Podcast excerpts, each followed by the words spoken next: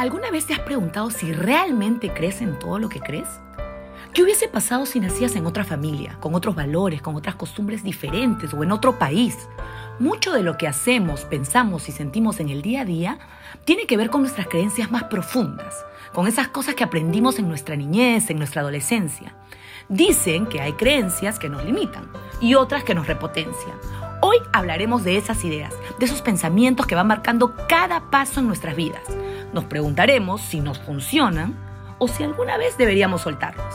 Bienvenidos a un nuevo episodio de Par en el Mundo. No sé si contar esto el primer podcast. Esa historia que te ha pasado a ti, me ha pasado a mí. Lo, que pasó a vos es similar a lo que me pasó a mí. Ah, o sea, claro, eso me ha perseguido toda la vida. Soy prehistórica, ¿no? Pero... Hola, soy Magdiel. Y yo soy Marisol. Y esto es Par en el Mundo.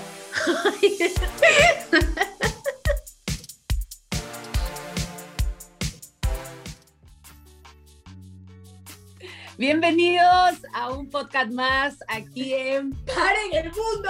O me bajo, ¿cómo es? Me falta. Paren el Mundo. Hoy el tema que queremos desarrollar tiene que ver con los mandatos sociales, culturales, familiares, o si querés llamarlo creencias que nos limitan a la hora de, del día a día, ¿no? Nos limitan nuestro crecimiento. Que nos limitan a vivir la vida que queremos vivir por, siento yo, cuando descubrí esta palabra, mandatos o creencias que nos limitan, que descubrí el que estaba más para complacer al resto, para agradar a mi familia, para pertenecer a un círculo y me dejaba de lado ¿no? Dejaba de lado lo que realmente me estaba pasando a mí, lo que realmente quería transitar yo. Sí, igual creo que los mandatos familiares, culturales, cualquiera, porque todos funcionan de una forma similar, algunos individualmente y otros socialmente, nos atraviesan durante toda la vida. Y no todos son malos o no todo está mal, o sea, tiene que ver con las creencias, pero yo creo que uno donde uno se, equivoca, entre comillas, es en darlas por hecho, en no preguntarse, en no en decir, bueno, yo tengo este mandato social, cultural, familiar, que me hace llevar la vida por este lado. ¿Es lo que yo quiero? ahí es donde, donde uno tiene que, preguntarse, creo. O sea, donde tiene que cuestionar el Cuestionar, claro. Y como para ponerle un ejemplo a, a, las personas que nos están escuchando y aterrizar un poco más lo de los mandatos o las creencias que nos limitan, a mí se me viene algo a la cabeza, por ejemplo, que es como algo que me toca a mí personalmente, por ejemplo, las mujercitas decían desde muy chiquitas, siempre tienen que hablar bajito, no, más porque yo hablo fuerte, tú lo sabes, me río fuerte, y es como las mujeres tienen que hablar delicadamente, Magdiel, tienen que tener un volumen bajo, bajito, y esto me hizo a mí en un momento, siento yo, que bajar el volumen total de mi voz, o sea, prácticamente ya no hablar, ya me daba terror dar mi opinión porque sentía que podía eh, no agradar, que podía ser inoportuna o podía ser tosca y eso me desconectó de mi esencia muchas veces, ¿no? Siento que esos mandatos con los que crecimos, algunos como las mujeres son débiles, los hombres son fuertes, hay algunas que vienen desde que nacemos, la religión, con el sexo. Me gusta cuando callas, ¿no?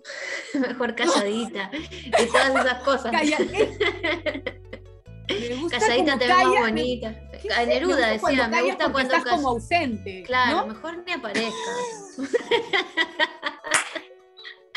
y yo amaba a Neruda, me leí todos sus, sus este, poemas cuando iba al colegio, me encantaba. Pero viste este, que no cuestionábamos ahí, Marisol. No, y ahora también muchas cosas nos cuestionan. Hoy eh, leí, lo debo tener por acá, un posteo de un psicólogo, o sea, una foto que puso, que decía, que la resiliencia sea una posibilidad y no un mandato. Qué lindo esto. Y me pareció genial, porque ahora es como, hay que ser resiliente. O sea, y, yo hago mi autocrítica y yo a veces soy así conmigo y con los demás. De hecho, que alguna vez lo hemos hablado cuando yo te digo, ay, tan frágil tal persona. O sea, esta cosa la llevó a eso. Bueno, es su. O sea, no, no lo digo desde.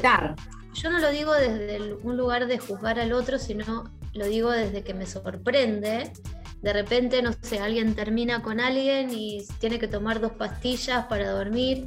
Y yo, en mi mandato, es como que, o sea, mi papá se murió, yo vine, fui a trabajar y fui a grabar y fui acá y fui allá. Y claro, después eso me pasó factura, dos, tres meses después, o seis, empecé a vivir el duelo porque hay cosas que hay que vivir. Por más que uno, obviamente se tiene que, reponer, pero los tiempos y la resiliencia y el ave fénix y toda esa pelotudez, también son como mandatos nuevos. ¿no? Totalmente. Y que, y que de repente ya empiezan a ser, si, si de repente eran una posibilidad, terminan siendo un condicionamiento, una exigencia. O sea, ya ser resiliente ya no es una posibilidad. Ya de repente es como, mira, te tocó una vida dura, tienes que ser resiliente, ¿qué pasa? Claro, ya, listo, levantate, desahuevate, como dicen acá. O sea, antes se criticaba, por ejemplo, a la mujer más que nada, pero se criticaba a cualquier persona que perdía a su pareja y no guardaba luto durante cierta cantidad de tiempo, las familias tenían que estar vestidos de negro, no se escuchaba música alegre en la casa, qué sé yo, y ahora como que hemos pasado al otro extremo, ¿no? Ya listo, bueno, ya está, ¿qué, qué pasó? ¿Se murió? Ya, ya sacamos la chela, la chela en el velorio. Y hay que ir y hay que salir y vestirse de rojo y me parecen igual una boludez los colores, ¿no? si estás claro, pero a lo que contento no te modifican nada a lo simbólico voy. O sea, es que antes era como había que sufrir un determinado tiempo, la sociedad te decía cuánto y ahora nadie te deja sufrir. Como ya, hay que levantarse y hay que dar vuelta a la página, hay que ser resiliente porque si sos resiliente sos una mujer fuerte esa también siento yo que es un mandato con el que crecí, ¿no? Tú eres una mujer fuerte. Sí, soy una mujer fuerte, pero puedo tener momentos de debilidad, de fragilidad, de sensibilidad, de sentir que no puedo. No, no, no, no. Tú siempre tienes que decir yo puedo. A veces no puedo. Claro. Yo creo que son mandatos de nuevos, de nuestras generaciones. O sea, siempre ha sido un poco así, ¿no? O sea, siempre se ha valorado a la persona que es fuerte, a que los hombres no lloran, a que la mujer saca sola la casa. Siempre se ha valorado todo eso. Se le da como una estrellita aparte, ¿no? Y el que no lo puede hacer, que hay mucha gente que no lo puede hacer, y no lo puede hacer porque tiene otras herramientas, porque tiene otra, este, otra vida, porque tiene otras oportunidades, qué sé yo, por lo que fuere porque tiene otra estructura psíquica. Entonces, a lo que iba es que los mandatos también como que van cambiando, pero nunca dejan de decirnos qué hay que hacer y cómo hay que hacer. Claro, y eh, está buenísimo, creo yo, poder hablar de que los mandatos no son verdades absolutas y que tenemos que cuestionarlos y saber si realmente este mandato resuena conmigo, me acompaña, me ayuda o me está haciendo abandonar la vida que yo quiero para mí. Yo, por ejemplo, un mandato con el que viví es como hay que guardar pan para mayo, más bien, hay que guardar pan para mayo.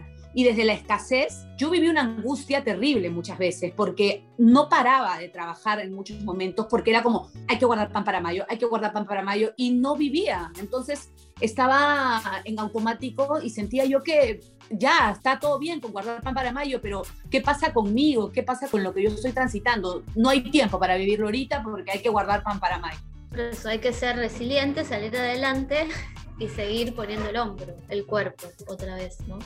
Y salir para adelante. De ahí vienen los síntomas, las enfermedades y el no poder elegir vivir una vida más acorde a lo que va con nosotros. Que nada está bien ni nada está mal, ¿no? Pero los mandatos son como algo así como lo que pasa si lo vemos en algo más chiquito, como lo que pasa en las familias, ¿no? Una vez leí un libro que hoy quería acordarme cómo se llama, pero no, no lo encontré, que dice cómo te va marcando el lenguaje materno, o sea, el lenguaje con el que vas creciendo, ¿no? Esto es, viste, como dicen, ah, y ella no llora nunca, es tranquilita. Pues listo, es la tranquilita de la familia. Esta es la inteligente, aquel es el tremendo, este es el pendejo. Creo que con los mandatos también va pasando como un poco eso, ¿no? Pues dice, bueno, el peruano es tranquilo, el peruano es pendejo, pero es recontra trabajador, el argentino es un agrandado, es un soberbio, pero es recontra creativo, y es como, mentira, o sea, Puede ser que haya más gente de una, pero que tiene que ver con los mandatos.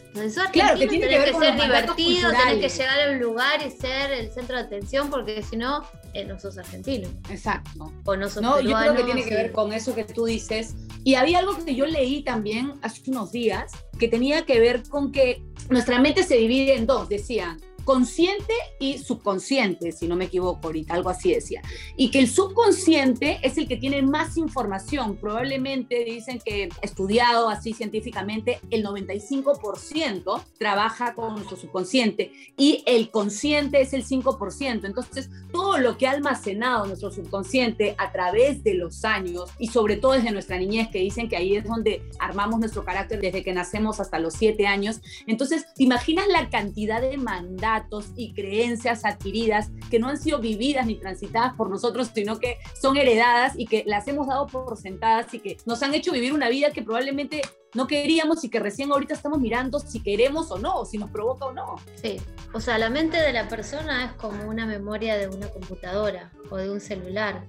Si vos no la vas limpiando de vez en cuando, eso en algún momento colapsa. Y colapsa desde diferentes maneras, ¿no? O sea, a veces con problemas emocionales, a veces con problemas físicos, a veces decís, ¿cómo este que toda la vida fue re tranquilito, un día llegó, explotó y rompió todo? O sea, entró Claro. al colegio y mató siete de sus compañeros con un arma. O sea, eso no es del día a la mañana. No, Ni es casual, ni es gratuito. totalmente. Este, Yo creo que hay algo que se va a ido movilizando, pero que no, no, no nos permitimos habitar, ¿no? Y por eso es que también ha sido, esto nos ha juntado, creo a ti y a mí, el poder hablar de todas estas cosas que nos interesan, pero que nos es difícil a veces conversarlas, porque a veces pensamos que son como pérdidas de tiempo, pero a mí me alivia mucho, por ejemplo, poder encontrarle un nombre a estas cosas que han estado en mi vida y que yo siento que muchas veces me han limitado, me han hecho dejarme de lado, me han hecho no poder decir lo que yo quería decir, ¿no? Entonces, al de repente, al saber que estos mandatos y estas creencias limitantes que yo di como verdades absolutas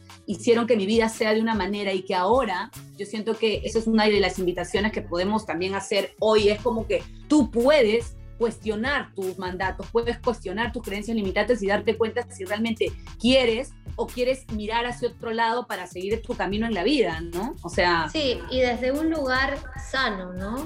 Ni desde el enojo, ni desde la- el drama, ni desde la tristeza, sino es como desde la curiosidad. ay, qué Desde bonito un- eso. Desde un lugar que, que vos digas, bueno, quiero esto, o sea, bueno, ya. Viví hasta hoy de esta manera porque así lo aprendí. Bueno, lo voy a desaprender porque ya no quiero vivir así. Pero todo lo que transitamos nos hace hoy preguntarnos esto. Entonces, nunca hay como que ni, ni culpar el pasado, ni verlo con dolor o con enojo, porque si no, no vas a poder construir nada de hoy para adelante, ¿no? No vivir desde la víctima también, ¿no? Creo yo que yo, Tampoco, por ejemplo, no. es algo que he habitado un montón de tiempo también, ¿no? Que siento que ha sido un lugar donde también me podía acomodar en algunos momentos de mi vida, ¿no? Y yo creo que eso no me daba la fuerza como para poder empezar a decidir y a sacar mi voz. Entonces es como, ¿desde qué lugar empiezo a habitar el decir, ok, esto quiero para mí, esto ya no quiero para mí, esto sí Y si fuiste conmigo, una no? víctima de lo que sea, del sistema, de tu familia, de los mandatos, es como que bueno, listo, te abrazo, te perdono, te dejo ir. Ahora elijo otra forma de, de enfrentar la vida, ¿no? O sea, porque puede ser que en algún momento fuiste víctima de algo. Y no está mal tampoco ver ese lado tuyo. El tema es no quedarte a vivir para siempre en ese lugar, porque no te va a llevar a un camino luminoso, por ponerlo así en frases de la gente que habla de las cosas profundas. que hablaría mi hermana, ¿no? No, Pero digo, bien. No, claro, no lo estoy diciendo como una burla, sino que por ahí yo me siento rara eh, hablando de eso, ¿no? De esa forma, digo, no de eso, me encanta hablar de eso, pero no de esa forma. No me sale natural, digo.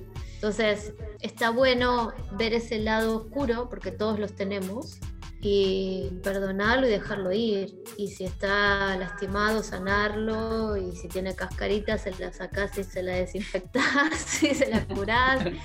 Este... y poder mirarlo, lo que tú dices, es como, yo ya no le quiero poner la palabra heridas de guerra porque también siento que voy a conectar nuevamente con este lado del sufrimiento, pero poder mirar estas marcas, poder mirarlas y decir, ¿no? Ok, mira, esto está aquí, esto fue por esto y esto me acompañó y esto me ayudó a llegar al lugar, como tú dices, no es casualidad. Yo creo que sucede porque la vida nos ha llevado por el lugar y ese lugar nos ha conducido al lugar en el que estamos hoy acá, tú y yo conversando y cuestionándonos este tema que me parece importantísimo. Sí, que conecta con un montón de cosas, ¿no?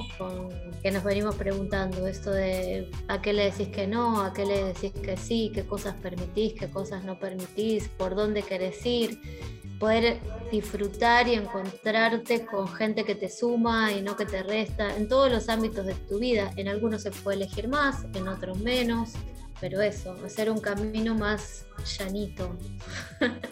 para y disfrutarnos, ¿no? Porque yo siento que nos Disfrutar el viaje. Disfrutar el viaje, que esta es una que yo ya en otro podcast contaremos un viaje a la India que tuvimos Marisol y yo, en donde pasamos mil y una aventuras y yo transitaba un momento de oscuridad total y lo digo con una sonrisa porque siento que fue importante transitarlo y recuerdo que Marisol me dijo, Magdiel, disfruta el camino, ¿no? Y fue como un despertar importante, ¿no? Puede sonar como una frase muy ligera, pero disfrutar el camino es todo, porque vivimos muy angustiados por el futuro, nos lamentamos el pasado y no disfrutamos esto que está pasando. Por ejemplo, una conversación en la que ahorita nos regalamos y nos cuestionamos cosas y nos damos el poder de poder decidir qué hacer, la libertad de saber qué puedo hacer yo conmigo y con lo que quiero para mí y no dejarlo en manos de los demás, mi familia, mis amigos, mi pareja, qué sé yo nosotras con nosotras mismas sin perder al otro de vista. No, porque no hay tú sin yo, eso también es una frase con la que me quedo, que me encanta. O sea, acá no estamos como para que yo en la vida estoy solo y yo creo que para que yo aparezca estás tú y para que tú aparezcas estoy yo. Pero está buenísimo saber que hay una independencia y podemos elegir la vida que queremos, que eso es algo maravilloso. Y que también los compañeros de ese viaje van cambiando, porque nosotros vamos cambiando. Entonces hay gente que va quedando en el camino y nosotros vamos quedando en el camino de un montón de gente porque vamos eligiendo otros destinos o mirar de otra manera o mm. encontrarnos otras cosas. Entonces, si aprendemos a que todo eso no sea un peso, podemos viajar más livianos y disfrutar el viaje. y con esto...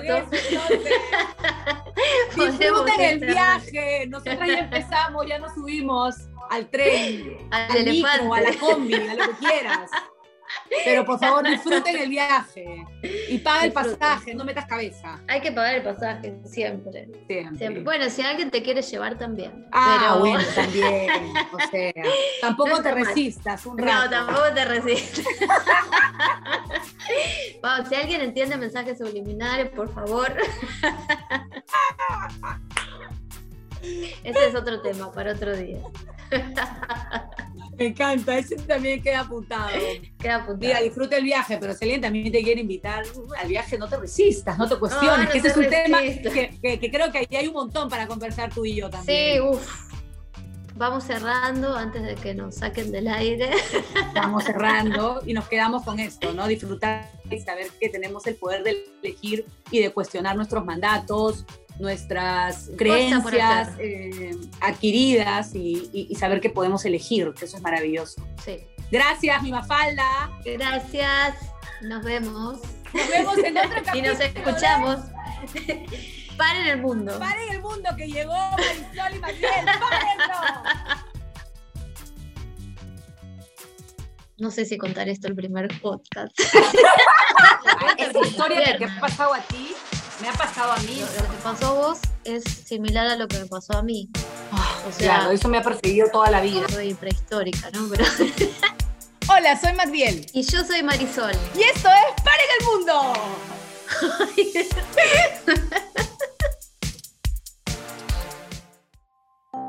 Acabas de escuchar un episodio más de Paren el Mundo. Si te gustó, danos seguir en la opción Seguir de Spotify Síguenos también en Instagram y compártelo en tus redes sociales.